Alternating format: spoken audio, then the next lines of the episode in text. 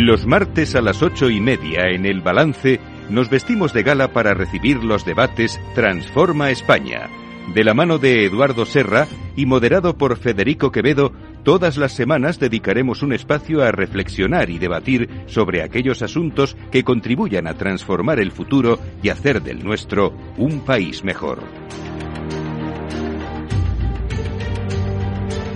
Eduardo Serra, buenas noches. Buenas noches, Federico. Oye, antes de que vayamos con nuestro tema de hoy, cuéntame, porque creo que la, eh, la Fundación va a entregar unos premios al talento senior, eso me habéis contado, y en fin, quiero que se lo cuentes también a nuestros oyentes. Pues sí, con mucho gusto, porque tenemos mucha ilusión. Hemos hecho eh, con el Círculo de Empresarios hace unos años un proyecto muy importante de una serie de conferencias mm, para conocer la importancia eh, que tiene desde el punto de vista socioeconómico el talento senior. Hablamos de mayores de 55 años, lo que llaman la silver economy. Y entonces, eh, las conclusiones, a mí me sorprendió mucho una que si usted da trabajo al talento senior, no es le está quitando trabajo al talento junior entonces sino que se complementan. Que pues los jóvenes saben más de nuevas tecnologías pero los senior tienen más experiencia. Y entonces con el BBVA vamos a hacer una primera edición de los premios que llamamos valor añadido al talento senior.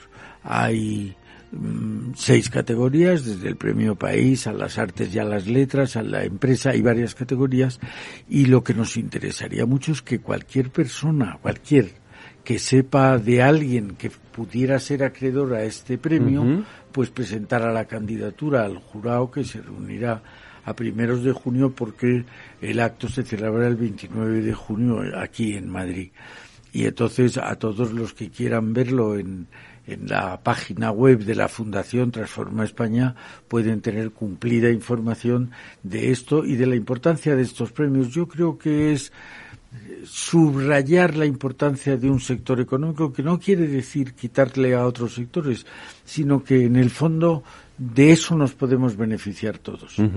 Pues lo comentaremos aquí más veces para, para que la gente se pues meta en la página. mucho porque tenemos mucha ilusión. Y, y todo aquel que sepa que o, que, o que quiera presentarse también, y entiendo que se... o que, conozca a alguien que, conozca a alguien que vamos a, para evitar lo que se, los bombos mutuos, vamos a hacer que la gente presente a alguien diferente, ¿no? Dos personas que presenten a un candidato. En fin, bueno, vamos, pues lo seguiremos comentando aquí, como digo, y lo comentaremos más veces a lo largo de estos días antes de que llegue, antes de que llegue esa fecha. Pero toca hablar de nuestro tema de hoy. Ayer la verdad es que me, me sorprendió, bueno, no me sorprendió nada, escuchar a un dirigente político de un partido de la derecha, extrema derecha, eh, eh, calificar de mononeuronales los argumentos a favor del Estado autonómico o de la formación eh, del Estado de las autonomías en España. Y, mira, justo hoy vamos a hablar de esto. Sí, yo creo que está bien y creo que les gustará a los oyentes porque eh, es una de las novedades que introdujo la Constitución del 78 en varios sentidos y que creo que merece un análisis crítico para ver las ventajas e inconvenientes. Si tratamos de mejorar España, bueno, con las autonomías, ¿qué podemos hacer? podemos eh, darles más fuerza, menos fuerza, suprimirlas, duplicarlas. ¿Qué podemos hacer? ¿Qué es lo mejor para España que se haga con las autonomías? De manera que me parece que puede ser un tema interesante. Pues vamos a hacerlo de la mano de Alicia Coronil Johnson. Alicia, buenas noches. Buenas noches. Economista jefe del Singular Bank y es directora del Departamento de Economía del Círculo de Empresarios, del cual hemos hablado antes, por cierto. Y con Santiago Lago Peñas, que creo que ya nos atiende al otro lado de la línea telefónica, catedrático de Economía aplicada a la Universidad de Vigo y académico numerario electo de la Real Academia de Ciencias Económicas y Financieras. Santiago, buenas noches para ti también. Hola, buenas noches. Pues nada, Eduardo, si quieres eh, nos introduces tú el, el, tema, como Con mucho siempre. gusto y como siempre. Vamos a ver, digo que este es un tema eh, creado por la Constitución del 78. Eh, siempre me gusta remachar que quitando la de 1812 que se hizo en circunstancias excepcionales es la única constitución española de la decena que hemos tenido en los dos últimos siglos, que se hizo por consenso. Es decir, vale para todos. Y yo creo que esto en un país donde se ha destacado más por su división que por su multiplicación, pues es importante remacharlo. Bueno, pues la Constitución del 78 crea las autonomías y segundo, hace 17 autonomías y dos ciudades autónomas iguales. En aquel entonces, los mayores se acordarán, se discutía si la tabla de quesos o café para todos. La tabla de quesos significaba a cada región un grado de autonomía diferencial. Lo había hecho así Italia en su última constitución, había creado regiones de estatuto especial bien por su singularidad geográfica como Sicilia o Friuli, Venecia, Julia o como Trentino Alto Adige, y las demás de estatuto general. Aquí se fue en el sentido contrario. Todas tienen la misma capacidad de desarrollo estatutario. Eh, eso es una gran novedad, pero también es una novedad el, que, en comparado con lo que hizo la Primera República de eh, aprobar algún estatuto de autonomía. Pero yo creo que, como siempre, es importante un poco de historia.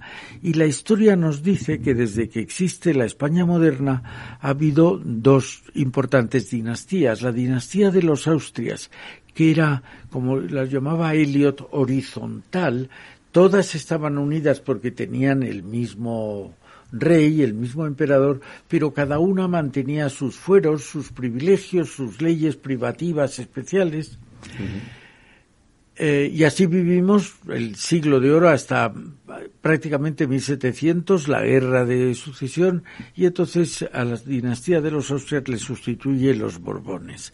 Y los Borbones primero tenían el modelo centralizador de, de, Francia, de donde venían, y segundo, tenían, eh, bueno, tiempos más difíciles. Ya no era el imperio con la colonización de América, era eh, la guerra de secesión y, de perdón, de sucesión, y después eh, todo lo que nos trajo aquel siglo XVIII de, de, alguna manera ambivalente. España seguía siendo un país muy importante, pero había dejado de ser el país más importante de, del mundo.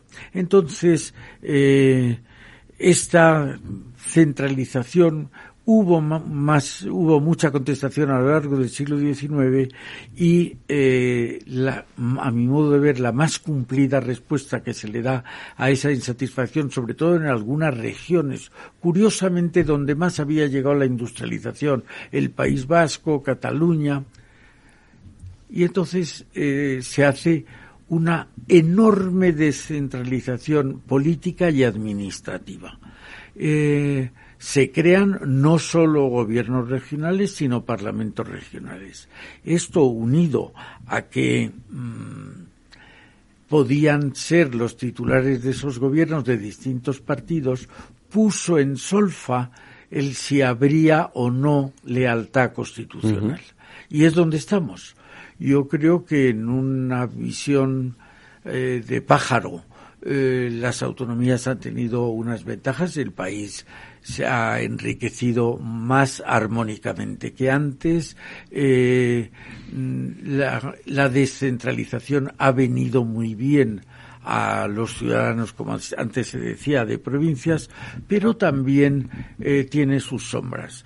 Se sigue respetando el principio sacro para la constitución de la igualdad ante la ley.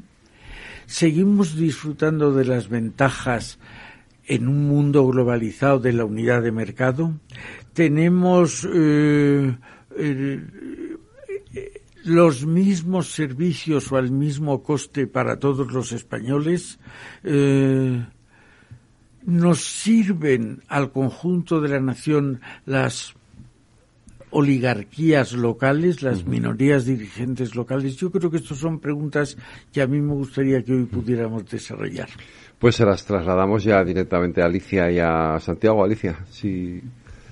Pues eh, la verdad que me parece un debate fascinante, ¿no? Y, y, que también tiene la perspectiva de cómo uno de forma personal vive el estado de las autonomías como ciudadano, ¿no? Yo comparto esa visión de, Eduardo de que yo creo que ha sido un elemento vertebrador, ¿no? Sobre todo durante la transición democrática y que sirvió para coser heridas, ¿no? Y construir el país que, que tenemos, ¿no? Pero creo que es bastante mejorable, ¿no? Cuando vemos, tú mencionabas la unidad de mercado, a mí me preocupa algo que me parece que es más vertebrador, si cabe, eh, que es el punto de la educación, ¿no? Creo que tenemos no solamente una mala calidad del sistema educativo español, sino que hay grandes diferencias entre comunidades autónomas y eso para mí ya hace que no se cumpla el principio de igualdad de oportunidades, que creo que es básico en cualquier país, pero también creo que se ha caído en un error que es ampliar el desconocimiento que tenemos los unos de los otros, ¿no? Es decir, cuál es la visión que se tiene de España, de, Madrid, ¿no?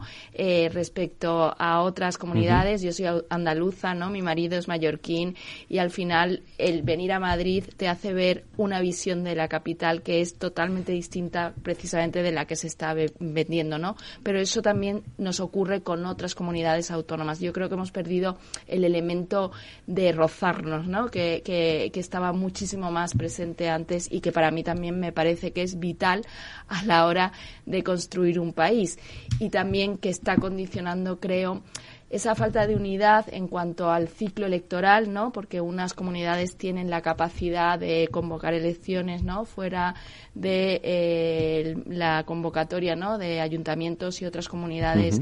Eh, también yo creo que está lastrando la, la, el dinamismo de las reformas o está desincentivando que a nivel nacional hagamos las reformas que necesitamos porque estamos viviendo constantemente en un ciclo electoral. Santiago. Bueno, yo tengo una perspectiva positiva, claramente positiva del Estado autonómico. Yo creo que estamos mucho mejor con él que, si hubiésemos mantenido un enfoque eh, centralizado de la, de la actividad pública, sin ninguna duda. Eh, pero es verdad que hay que ajustar, es verdad que hay que hacer mucho ajuste fino en diferentes eh, dimensiones que podemos que podemos discutir, ¿no? Quizás a mí una de las cosas que más me preocupa es que a veces este proceso de descentralización que ha sido muy exitoso, eh, se han ido construyendo comunidades políticas de ámbito regional, de ámbito autonómico muy poderosas, no igual en todas partes, pero todos tenemos en la cabeza aquellos territorios en los que... Y esto hace a veces que mm, los ciudadanos, en vez de eh, portar con elegancia dos sombreros, el sombrero de nuestra comunidad autónoma y el sombrero de España, es decir, que somos españoles y somos gallegos o vascos o, andaluces, ¿no? Eh, nos olvidamos, ¿no? Nos olvidamos de que, de que hay un sombrero español y todo lo miramos eh, con el sombrero de nuestra comunidad autónoma puesto. Y entonces cuando se trata de un debate con implicaciones territoriales, no somos capaces de mantener la distancia y de observar eh, como españoles eh, el problema y por tanto determinar soluciones en función de esa perspectiva. Por ejemplo, en financiación autonómica. es evidente que todas las comunidades autónomas están legitimadas para decir que los ingresos que tienen no les llegan para eh, financiar sus competencias. Pero es evidente también que hay indicadores objetivos que nos dicen que hay comunidades peor financiadas que otras.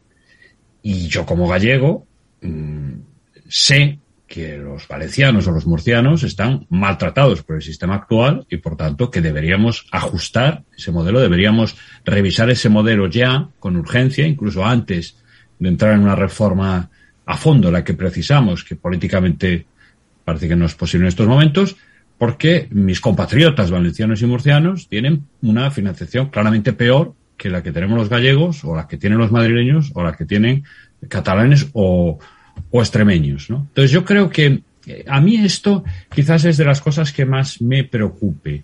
El que descentralizar es muy bueno, acercar la toma de decisiones a los ciudadanos, acercar el gobierno a los problemas, porque eso da más información, da más conocimiento, permite acertar más, pero ese proceso de construcción del Estado autonómico no debería llevar consigo un proceso de destrucción de la comunidad política española, de la identidad española, que debe, eh, debe proseguir ahí, ¿no? Quizás es verdad que no en todos los territorios de España ocurre esto, Pero cuando hablamos, por ejemplo, de la financiación autonómica o hablamos de las, de las inversiones territorializadas del Estado, ¿no? Cuando aparecen los presupuestos generales del Estado todos los años, discutimos, pues aquí me dan esto, a ellos le dan esto, todo el mundo, hasta el punto de que si tú, pues en tu comunidad autónoma, adoptas un enfoque ecuánime, ¿no? Y observas el conjunto con una óptica española y dices, pues que tu territorio está bien tratado, pues te tildan de antipatriota.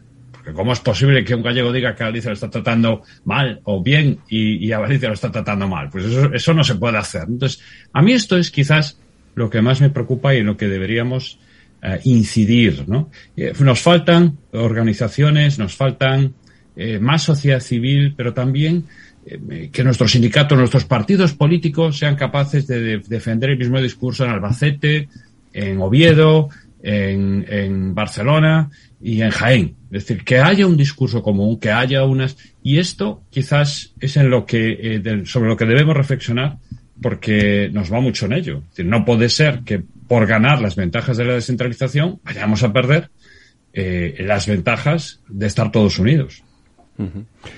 Eh, los dos habéis puesto encima de la mesa eh, mucho, mucho material. Yo comparto con Santiago y contigo, Alicia, y yo creo en el Estado autonómico y creo que se ha sido muy positivo, ¿no? Pero es verdad que tú decías al principio, Eduardo, que mm, la intención de la Constitución del 78 era que todas las autonomías fueran iguales pero luego es cierto que a lo largo, en el recorrido de estos 40 años, eh, eh, se han ido, eh, han ido aumentando las desigualdades entre unas y otras. Yo empezaría, si queréis, por centrarnos un poquito en la parte más económica, en el tema de la financiación, que es seguramente uno de los asuntos que más han incidido en, esa desigualdad. El hecho de que haya autonomías, por ejemplo, en el caso de País Vasco, Navarra, que tengan eso que llaman el cupo, el, el, el a lo mejor el no haber que yo siempre he dicho que sí, pero no sé, creo que hubiese sido positivo el haber favorecido una descentralización económica eh, mucho mayor, es decir, haber permitido a las comunidades autónomas mayor responsabilidad fiscal. No lo sé si por ahí se hubiese podido avanzar o si ese es un debate. Eh, yo creo que eh, el propósito de la Constitución de igualar a las autonomías era igualar en cuanto a su potencialidad como poder autonómico, no eh, no frenaba el potencial de desarrollo de unas autonomías mayor al de, al de otras. Creo que era, por tanto, igualdad de oportunidades, pero no más. Eh, en el sistema italiano que me refería antes, lo que había es que unas tenían parlamento regional y otras no. es, decir, era eh, un, digamos, una disección política. Pero quizá yo creo que lo ha dicho muy bien Santiago. Eh, una cosa es que cada uno defienda su patria chica en la medida que se debe defender y otra cosa es que nos olvidemos de la patria grande.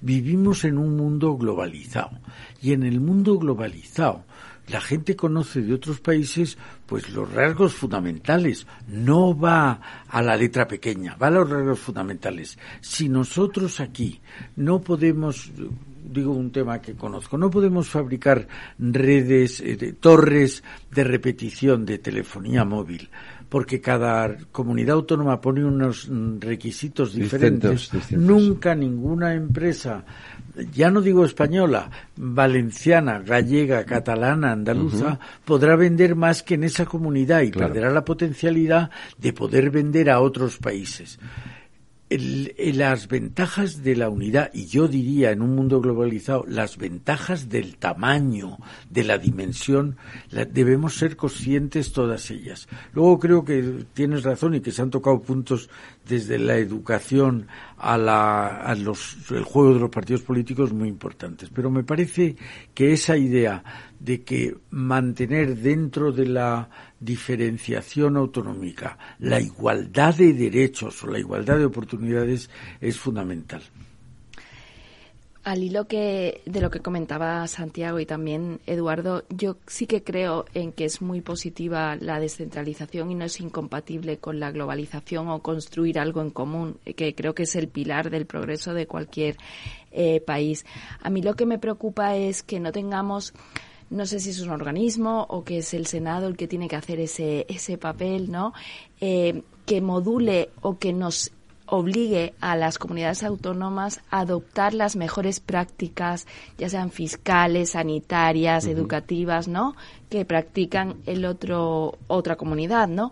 Porque al final yo creo que eh, eso no te quita tu identidad ni tu territorialidad, simplemente es algo parecido a lo que hemos intentado hacer eh, España como país desde que nos integramos dentro de la Unión Europea, ¿no? Y el proyecto europeo, lo estamos viendo, se basa en crear puentes, ¿no? Tejer alianzas y mejores prácticas, ¿no? Eh, aplicarlas.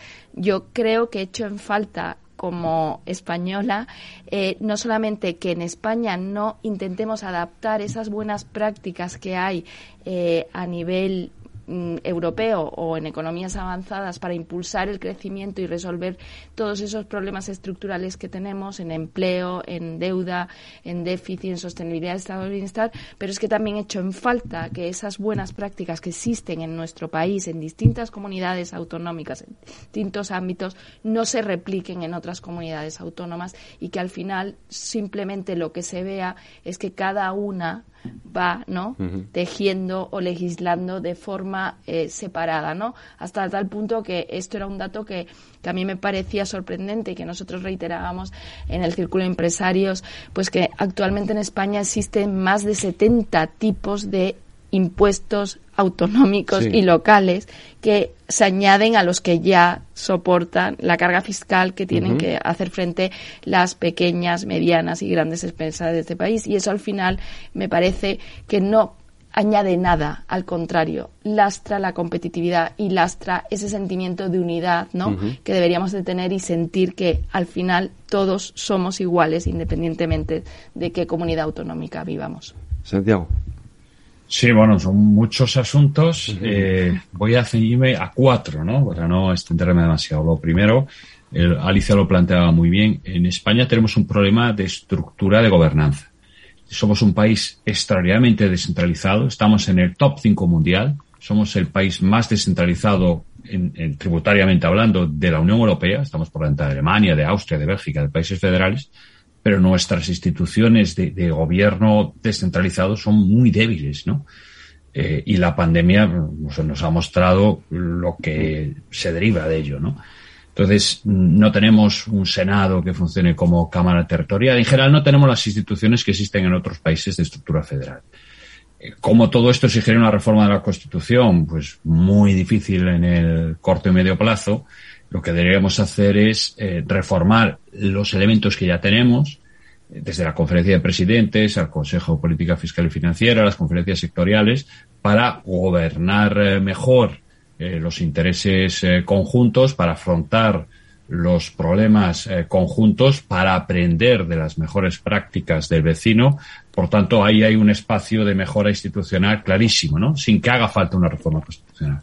En segundo lugar, eh, claro, planteaba muy bien Eduardo lo que tiene que ver con el proceso de creación del Estado autonómico, porque fue absolutamente mm, a la carta. Si usted quiere ser comunidad autónoma, se convierte en comunidad autónoma. Da igual que usted tenga 300.000 habitantes que 10 millones, ¿no? Claro, luego empezamos a descentralizar competencias y pactamos que además esa descentralización iba a ser homogénea, ¿no? De tal forma que ahora mismo nos encontramos pues con comunidades autónomas muy pequeñas que tienen unas competencias, en fin, en, educación, en sanidad, eh, que probablemente el tamaño óptimo no sea el de esa comunidad autónoma. Eh, hay comunidades autónomas que son más pequeñas que ciudades medias españolas, ¿no? Entonces, es cierto que, que, que desde un punto de vista meramente técnico o de diseño ideal, pues el Estado autonómico, bueno, pues tiene problemas, ¿no? Y hemos aceptado la creación de comunidades autónomas con un acervo competencial que en algunos casos, pues, pues no es razonable, ¿no? Pero lo hemos aceptado y ahora tenemos que, que asumir eh, la financiación y las consecuencias de eso. Hagámoslo de forma inteligente, compartamos algunos servicios. Eh, está claro que en algunas eh, cuestiones, tanto sanitarias como educativas, pues probablemente la cartera plena de servicios no está justificada en todas las comunidades autónomas. Bueno, hablemos sobre estas cuestiones, ¿no? Luego, el sistema foral es muy importante que, lo tengamos claro. Lo que el sistema foral no existe en otros países federales. Eso es una lógica confederal. O sea, ningún país del mundo, el, gobierno federal, el Estado central, central, el gobierno central, renuncia a ejercer el poder tributario en una parte del territorio. Esto es una anomalía. No existe en ninguna, en ninguna parte. Es algo, de hecho, el propio origen del sistema foral, como sabéis, pues viene de muy atrás, de antes de que existieran los sistemas fiscales contemporáneos. Es una cosa que viene del pasado. Bueno, pues también otro pecado original, lo asumimos, lo aceptamos en la Constitución. Ahora, seguramente, eh, si es difícil lo que antes hablaba de la reforma del marco institucional, el, eliminar el sistema foral me parece que es imposible ya. Pero lo que sí podríamos hacer es avanzar en que los cálculos se hagan mejor y que los costes que asumen a través del cupo vasco y la aportación navarra pues sean más realistas. De tal manera que por tener un sistema el otro, al final tu financiación no sea tan diferente como en la actualidad. Mm, luego entendemos por qué Cataluña, desde Cataluña se diga, oiga, yo con el mismo potencial o capacidad fiscal que los territorios forales, al final tengo mucho menos dinero que ellos. Esto, esto como es, ¿no? Si no somos todos españoles, todos iguales. Esto es un, pecado original que ahora estamos pagando las consecuencias. Y el último, el último punto, el que tiene que ver con los impuestos. formé parte de la comisión eh, ministerial del 2017 para la reforma de la financiación autonómica y una de las, em, de las sugerencias, recomendaciones que hacíamos precisamente era el de eh, homogeneizar los tributos propios autonómicos. Es decir, hay veces que son figuras que se parecen mucho entre sí, pero son distintas, se acaban generando pues un cierto caos y se podría fácilmente eh, abogar por impuestos como digamos que un, tipo, ¿no? Un, tipo eh, que se genera para cada tributo y las comunidades autónomas lo activan o no. Esto además nos, nos permitiría dar mucha más seguridad jurídica. Recordad la cantidad de, de eh, reclamaciones, de sentencias que ha habido, incluso en el constitucional, que al final han echado atrás tributos autonómicos sobre diferentes materias, ¿no? Por tanto, por seguridad jurídica y por simplificación, sin ninguna duda, podríamos avanzar en la creación de figuras tipo que permitieran pues que en vez de tener 70 figuras diferentes, pues tuviéramos seis o siete modelos y cada uno pues que lo active o no y ponga los tipos que quiera, pero que haya una cierta homogeneidad. Es posible compatibilizar la autonomía en el uso de la capacidad tributaria con una armonización en la estructura de las figuras. Pues yo creo que Santiago nos pone una serie de cuestiones encima de la mesa que parecen súper interesantes para comentarlas ahora a la vuelta a la publicidad. Hablamos de armonización fiscal, eh, hablamos del tema educativo que me parece que es fundamental en este asunto, hablamos del tema sanitario también que ah. creo que, que, es otro de los grandes problemas o de las grandes desigualdades que existen entre las comunidades autónomas, pero lo hablamos todo eh, ahora a la vuelta a la publicidad porque tengo que hacer una pequeña pausa. Transforma España.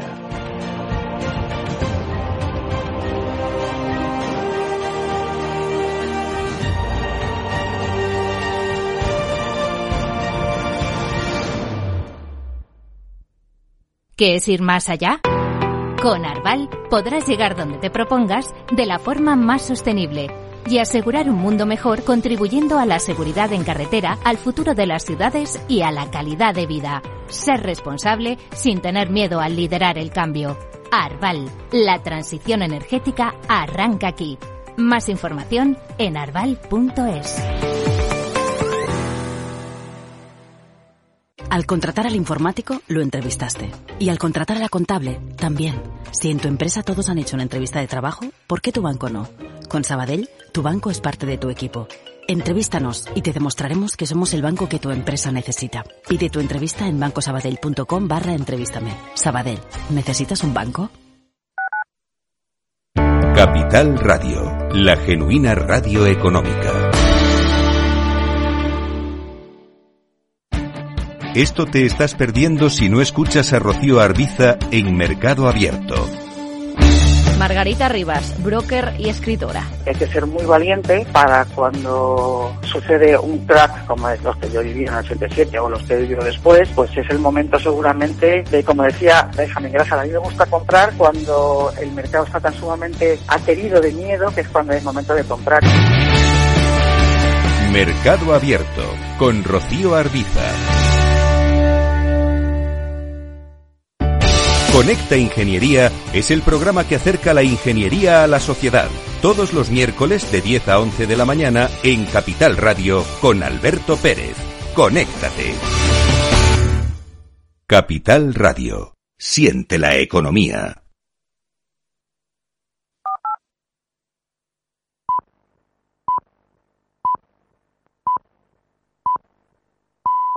Transforma España.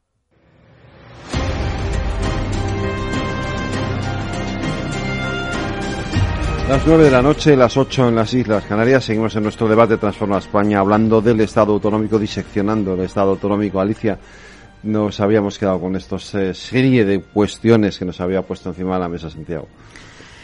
Bien, yo comparto 100% no, pero un 99% lo que ha explicado Santiago. Pero yo tengo una visión un poco más de cómo las sociedades avanzan, ¿no? Y yo creo que hay derechos o circunstancias históricas que no tienen que estar ahí cronificándose, ¿no? Eh, yo creo que, que se hace país, ¿no? Eh, haciendo, adaptando el marco regulatorio, fiscal, eh, normativo a lo que es mejor para el conjunto de la sociedad y que la sociedad sienta que, que, realmente está construyendo país y la historia de España es una historia de, de reino de taifas, ¿no? De, de, de, conquistas, de invasiones y aún así hemos ido avanzando, ¿no? Y yo creo que esa es la historia también de, de, otros países europeos y, y considero que nada es para siempre, ¿no?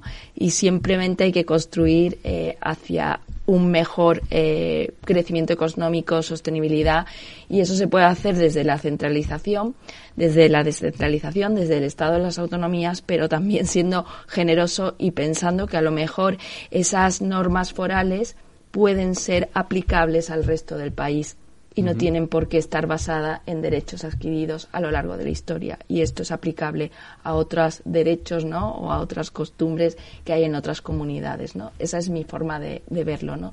Porque si no, yo creo que al final no vamos a tener unidad de mercado en lo que es básico. Y mencionaba antes la educación porque creo que es algo que vertebra y une a la sociedad, pero también lo veo en el sistema sanitario, ¿no? En esta disfuncionalidad en que nuestros hijos no tienen la misma cartilla de vacunación eh, ¿no? que, en otra, o que eres un desplazado en, en Madrid y no tienes centro de salud y es un lío, ¿no? Si te encuentras con un problema de una baja laboral, etcétera. Y yo creo que eso no nos aporta nada, al contrario, creo que nos resta y eso crea argumentario para aquellos que afirman que el sistema de las comunidades autónomas hay que eliminarlo o, o que no eh, eh, o que no nos ha aportado nada cuando en realidad yo creo que nos ha aportado muchísimo. Sí, yo creo que lo que se ha dicho hasta ahora de el sistema foral que continúa vigente, que lo recoge la Constitución, eh, es consecuencia de la debilidad que hemos tenido. Yo creo que a nadie se le oculta que si pasado mañana Europa dijera, el que quiera estar en Europa no puede tener privilegios forales, se terminaban los privilegios pero lo que el riesgo que teníamos al hacer la Constitución es que dijeras eso y dijeran, pues nos vamos porque no les interesaba. Incluso foralmente había mucha gente que no le interesaba eh, pertenecer a España. Ese es un tema y yo también espero que con el tiempo se vaya eh, conculcando, se vaya remediando o también el que se pudiera generalizar y decir, pues oye, todo el mundo de esto. Pero yo creo que se ha puesto sobre la mesa algunas cosas. Tú has hablado del Senado. El Senado hoy, Cámara territorial. no cumple su función de Cámara Territorial. Si tenemos es segunda lectura. Claro, tenemos instituciones autonómicas que funcionan bien y las que pudieran armonizar, las que pudieran fomentar lo unitario pues no existen o no funcionan, el resultado tiene que ser malo. Creo que la educación es el medio esencial para que las personas mejoren su condición. Luego, no puede ser, primero, que todo el sistema educativo sea bueno, cosa que en este momento no está ocurriendo. Y segundo, que sea par igual en todos lados. Santiago ha puesto de manifiesto una cosa que me parece muy importante, que es el tamaño. Si usted vive en un pueblo de 200 habitantes, es muy difícil que alguien que se presente a un concurso no sea pariente del alcalde o de algún concejal. Es imposible. Las, eh, quiero decir, la igualdad se consigue mucho mejor en los grandes números. Creo que Santiago ha puesto esto de relieve y a mí me parece muy importante. En sanidad ya lo has dicho tú. Y yo creo que las reformas, y con esto termino, me parece que pueden ser venir por la vía de la reforma constitucional, que será difícil y dificultosa, las dos cosas, pero también puede venir eh, sin necesidad de reforma. Yo creo que hay muchas cosas que podrían mejorarse sin reformar la Constitución. Tenemos una Constitución cambiable, modificable, pero rígida. Tiene algunos elementos que hacen muy difícil, y lo estamos viendo, el cambio de la Constitución. Sin embargo, el, hay muchísimo terreno, a mi juicio, en el que se puede avanzar en esta vía de la armonización, habiendo una especie de consenso. Estamos viendo que Europa, lo que nos estamos perdiendo como europeos por no hablar en el mundo internacional con una sola voz. Apliquémonos esto a España. Cuando alguien en un país federal descentralizado como Alemania puede responder a muchas cuestiones que nosotros aquí tenemos que esperar a ver qué dicen muchas comunidades autónomas que distan muchas veces de estar de acuerdo con el gobierno. Santiago. Sí, bueno, yo creo que em, un poco en, en, línea lo que decía se decía al principio, eh, claro, una cosa es eh, lo que te gustaría y otro lo que crees que, puede pasar, ¿no? Puede, llegar a pasar. Yo, sin ninguna duda, a mí el sistema foral no me gusta nada. Pero nada, nada, nada. Porque es un sistema de naturaleza confederal, no es un, no es un sistema integrador, ni mucho menos. Es un sistema que viene, que viene del, pasado, de la historia. Y, ¿qué ocurre? Bueno, pues que, claro, está muy, muy, eh, enraizado en el bloque constitucional, eso exigiría una reforma constitucional de hondo calado, eh, los equilibrios políticos son los que son y no es solo en la actualidad, llevamos décadas, ¿no? Eh, y por tanto lo veo complicado, imposible, que en los próximos 20 años vayamos a eliminar el, el sistema foral.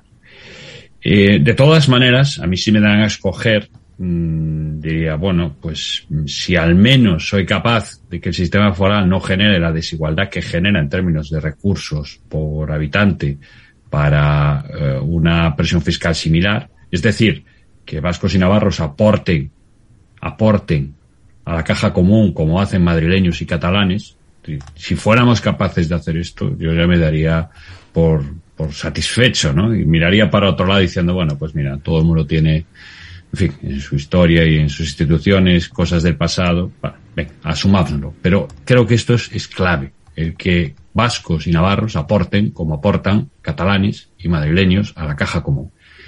Y en esto, esto no requiere una reforma constitucional. No requiere una reforma constitucional. No quiere decir que sea políticamente sencillo, porque la aritmética parlamentaria es la que es, porque los partidos nacionalistas eh, vascos, eh, navarros, eh, pues eh, juegan con sus eh, escaños cuando tienen que hacerlo para mm, mantener en el tiempo esos privilegios y lo hacen bien, lo hacen con éxito para ellos. Pero luego esto es algo que deberíamos que deberíamos cambiar.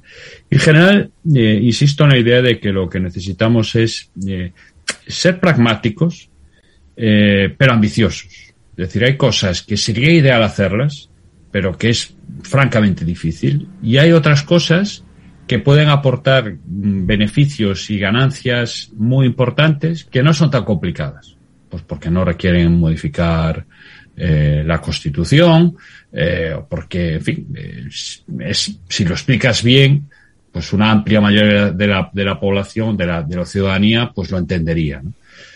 Me preocupa que al final los debates se lleven a posiciones polares, ¿no? Que lo ideal es que cuantas más competencias descentralizadas es mejor, que lo mejor es tener todos los años más competencias en manos de las comunidades autónomas. Esto no es verdad.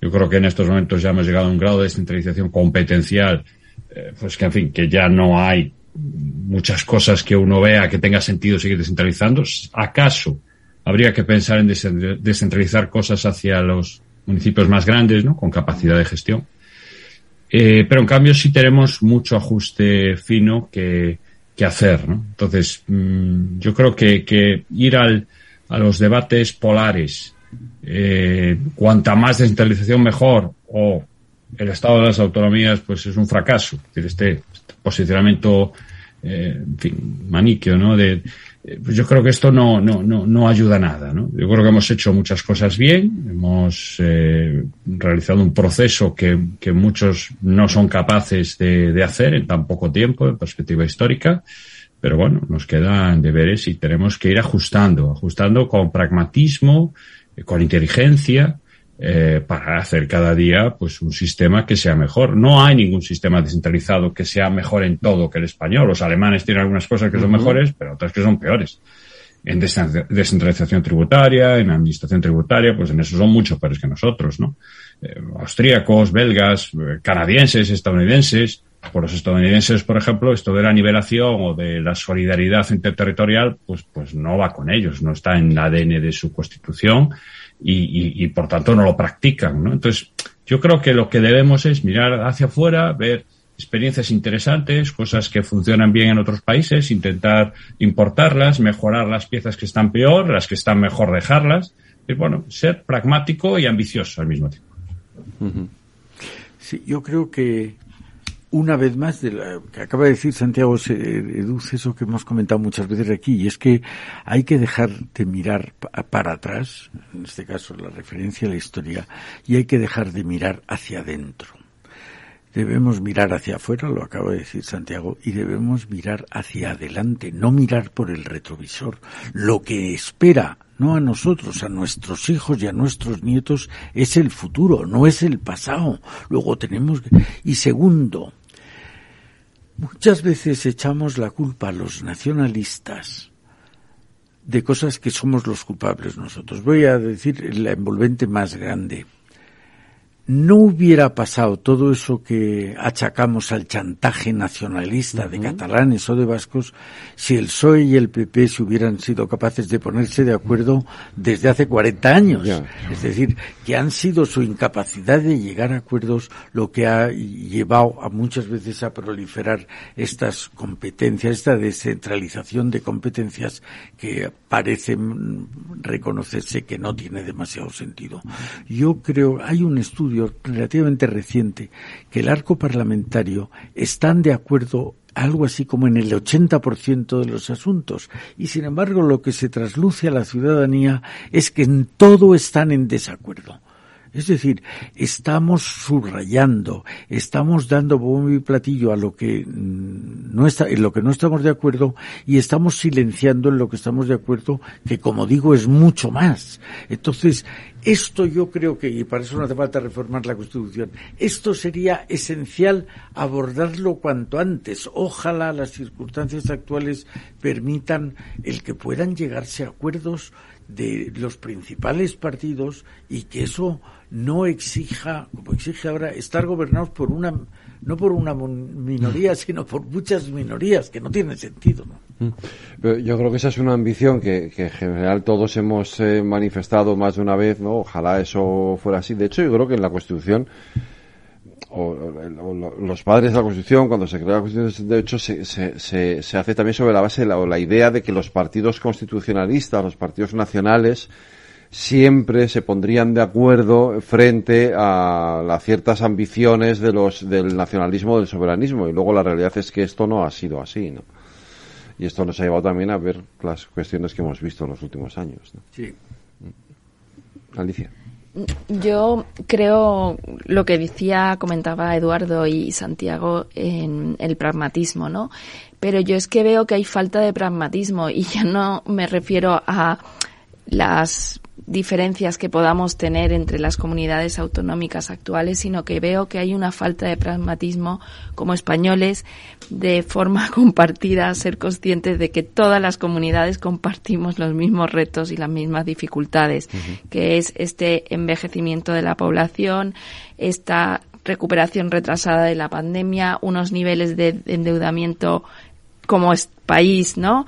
Eh, muy elevados, con ese déficit estructural y con riesgo de perder competitividad en áreas que van a ser clave, ¿no? Con esta reconfiguración que estamos viendo, no solamente de la economía, sino de la sociedad y del orden, el orden internacional, ¿no? De la geopolítica.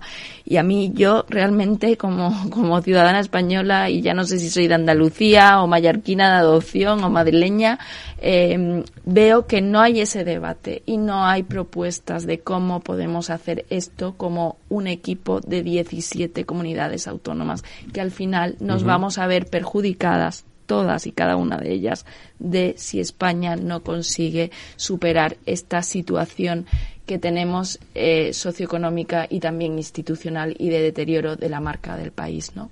Y creo que ahí hay mucho por hacer. Santiago. Bueno, yo estoy muy de acuerdo que tenemos una agenda de reformas pendientes eh, que va que va creciendo, que va creciendo porque no resolvemos los problemas, aparecen nuevos problemas mm. y entonces claro el, el, papelito con tareas pendientes va aumentando, cada vez es más grande, ahora ya es un folio entero, ¿no? Bien lleno además. Y esto es un problema porque yo creo que en España eh, España es un caso de éxito ¿eh? La transición a la democracia es un caso de éxito. Yo estoy absolutamente en desacuerdo con los revisionistas.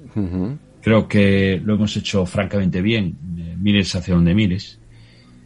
Lo que ocurre es que, bueno, el mundo cambia y además cambia con, con velocidad, con hay velocidad acelerada y por tanto los desafíos, los retos, los problemas, pues van cambiando. Desde hace 10 años, pues no hablábamos de la descarbonización, la digitalización no era lo que es en estos momentos, la inteligencia artificial pues era casi un elemento para expertos. Claro, todo va cambiando y, se suma a, problemas que se van, eh, tenemos pues en el sistema tributario, eh, pues que tenemos en el sistema de pensiones, que tenemos en la financiación autonómica, pues vamos acumulando problemas y no resolvemos. Llevamos un montón de años ya en los que no somos capaces de, de hacer grandes eh, pactos, grandes acuerdos a escala estatal, que no somos capaces de resolver grandes problemas. Y, entonces ese proceso de éxito, eh, claro, va a ir acumulando una serie de pasivos que como no reaccionemos, pues, pues vamos a tener que empezar a dejar de hablar de éxito, ¿no? Y tendremos que empezar a decir que empezamos muy bien, pero a partir de determinado momento, pues dejamos de hacerlo también. Y a mí esto me, me, me preocupa, como bien dice Eduardo, me preocupa pensando en lo que voy a dejar a, a mis hijos y lo que voy a dejar a mis, a mis nietos. Yo creo que si eh, fuéramos capaces de ir resolviendo estos retos, estos problemas, de ir aprovechando nuestras oportunidades, eh, pues claramente España, eh, en fin, eh, ya no es que convergiéramos como lo hemos hecho en el pasado con nuestros socios europeos que hace 40 años estaban, en fin, eran como extraterrestres, ¿no? miraras lo que miraras, infraestructuras, derechos civiles, estados del bienestar, pues ahora ya no son, no, están tan lejos de nosotros, ¿no? Y en algunas cosas les hemos adelantado.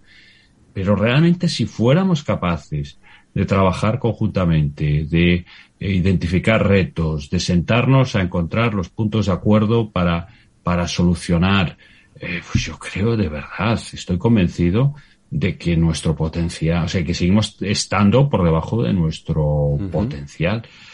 Eh, y bueno, a medida que vayan pasando los años y sigamos sin resolver y no afrontemos estos retos, pues en el terreno educativo, en el terreno de la formación laboral, de las nuevas tecnologías, de la adaptación, eh, lo hemos hecho bien en, renovables, ¿no? Lo hemos hecho bien, lo estamos haciendo muy bien en descarbonización, eh, pero bueno, es uno de los pocos ámbitos, ¿no? Que parece que lo estamos haciendo bien.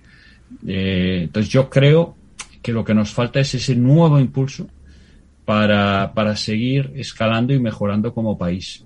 Esa es mi, mi, ambición, desde luego, personal y política. ¿Y qué sería lo más urgente? Os preguntaría a los dos, a ti también, Eduardo, que ¿qué sería lo más urgente? ¿Por dónde habría que empezar para resolver, digamos, las carencias o los problemas que tiene el Estado autonómico? Santiago, tú primero, que, que he empezado yo. el, lenguaje, déjame que, el lenguaje taurino, se dice parar, mandar y templar. sí. Templar y mandar. Yo creo que lo primero que necesitamos ahora es pararnos un poquito y decir, bueno, vamos a dejar de pelearnos. Vamos a sentarnos y a ver qué tenemos que hacer. Sí, pero es que todo lo que las urgencias que ha explicitado Santiago, la descarbonización, las nuevas tecnologías, la eh, ahora empezamos a hablar de inteligencia artificial, el otro día hablamos aquí, un día hablaremos del blockchain, estamos hablando del big data. Oiga, que es que si nosotros no nos quedamos parados, seguimos andando, nos vamos a quedar retrasados porque los demás están corriendo. Nosotros hemos corrido, yo creo que lo que dice Santiago es muy cierto, es una historia de éxito, de tanto éxito que ahora en, términos corrientes, España es uno de los solo cuatro países del planeta que han multiplicado por cien su renta per cápita en los últimos 60 años. Eh, Singapur, Corea del Sur, no sé qué. Oiga, una historia fantástica, pero ¿qué estamos haciendo en los últimos años? ¿Estamos siguiendo esa velocidad o nos hemos echado a descansar? lo cual a lo mejor es normal. Y bueno, oye, tenía, había que dormir una siesta después del esfuerzo descomunal, que muy bien. Pero ahora ya de lo que se trata es despertar de la siesta cuanto antes. Y hay que despertarse con un eh, talante diferente, un talante de intentar entender al otro, de tolerar la diferencia, de intentar mejorar entre todos. Y yo creo que se puede conseguir. No veo ninguna razón para que los partidos políticos no empiecen a ponerse a marchas forzadas de acuerdo en cuestiones que pueden ser sectoriales y acabarán siendo generales. Pero a mí me parece que la mayor urgencia es cambiar de actitud y ponerse dispuesto, estar dispuestos a escuchar al otro, al intentar entenderle y a partir de ahí hacer cosas en común. Yo, tomando esa pausa que has propuesto, Eduardo, eh, yo creo que al final hay que quererse más si no, no se puede avanzar en la digitalización, en la descarbonización, en esta reconfiguración de las cadenas de valor y donde España tiene esa posición estratégicamente geográfica, esa potencia del, del, idioma común que tenemos. Yo creo que hay que quererse más y al final, lo siento, vuelvo siempre a lo mismo, que es la educación si tuviéramos una educación más compartida. Yo creo que era un poco el modelo de educación que teníamos la, mi generación, ¿no? Yo soy nacida en el 73, que yo me acuerdo de una profesora palentina que nos hizo estudiar un libro que era específico de España, de cada autonomía, de cada región, conocernos, ¿no? Querernos, ver lo que tienen de bueno los unos y los otros. Pero es que yo veo ahora que, que se está quitando ese pegamento. O sea, yo creo que eh, vemos con con recelo el irnos a vivir a una comunidad autónoma, ¿no? Que no compartamos, que, haya una lengua que es cooficial, ¿no? Porque vemos que eso es una barrera, no una oportunidad.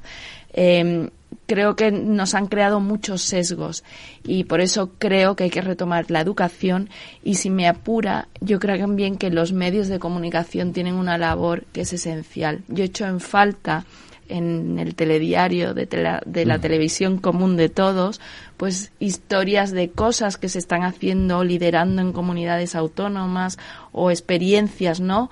Que, que, es, que, que te hagan sentir orgullo de pertenencia y saber entender mejor al que tienes al lado, ¿no? Eh, con lo cual yo creo que si no cambiamos la educación y cambiamos eh, la, cómo expresamos ¿no? Eh, la potencia y esa diversidad cultural que hay en España, más allá de enseñarnos que ha sido la Feria de Sevilla ¿no? o las fallas, que eso está muy bien porque eso forma parte de la cultura, yo creo que hay que enseñar más de lo que cada uno tiene en su casa y qué tienen los demás. Santiago. Sí, yo en el ámbito autonómico diría que hay tres tres vectores. ¿no? El primero es el que tiene que ver con, la, con el cogobierno, con las estructuras de gobernanza. Como comentábamos antes, la conferencia de presidentes, el Consejo de Política Fiscal y Financiera, las conferencias sectoriales.